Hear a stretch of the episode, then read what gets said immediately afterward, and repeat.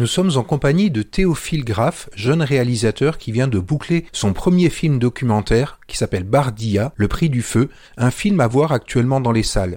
Théophile, votre parcours a commencé à Münster. Effectivement, je suis issu du lycée de Münster qui propose une option euh, cinéma audiovisuel. J'ai poursuivi mes études en faisant euh, une école qui s'appelle euh, l'IFCAM, une école qui propose une formation spécialisée dans le documentaire et dans le cinéma de nature et d'environnement.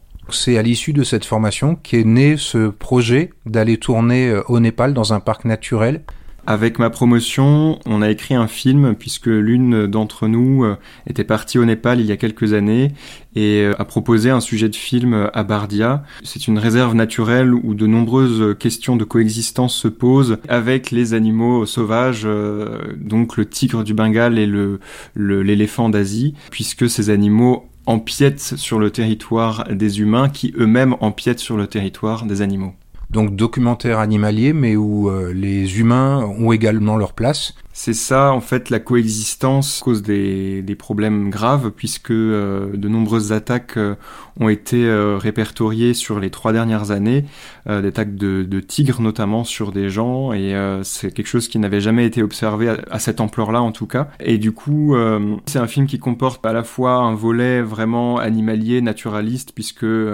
on a eu la possibilité pendant deux mois de s'immiscer dans la jungle népalaise. Et de l'autre côté, on a vraiment pris le temps d'apprendre à connaître les tribus et les, communautés qui vivent sur place et essayer, euh, via notre film, de cerner au maximum les enjeux euh, que ces populations rencontrent euh, là-bas. Bardia, le prix du feu, est à voir après-demain mercredi à 20h15 au Saint-Grégoire en présence de Théophile. Je serai accompagné de deux ou trois membres de l'équipe. Eh bien, on se réjouit de découvrir ce travail. À très bientôt, Théophile. Merci.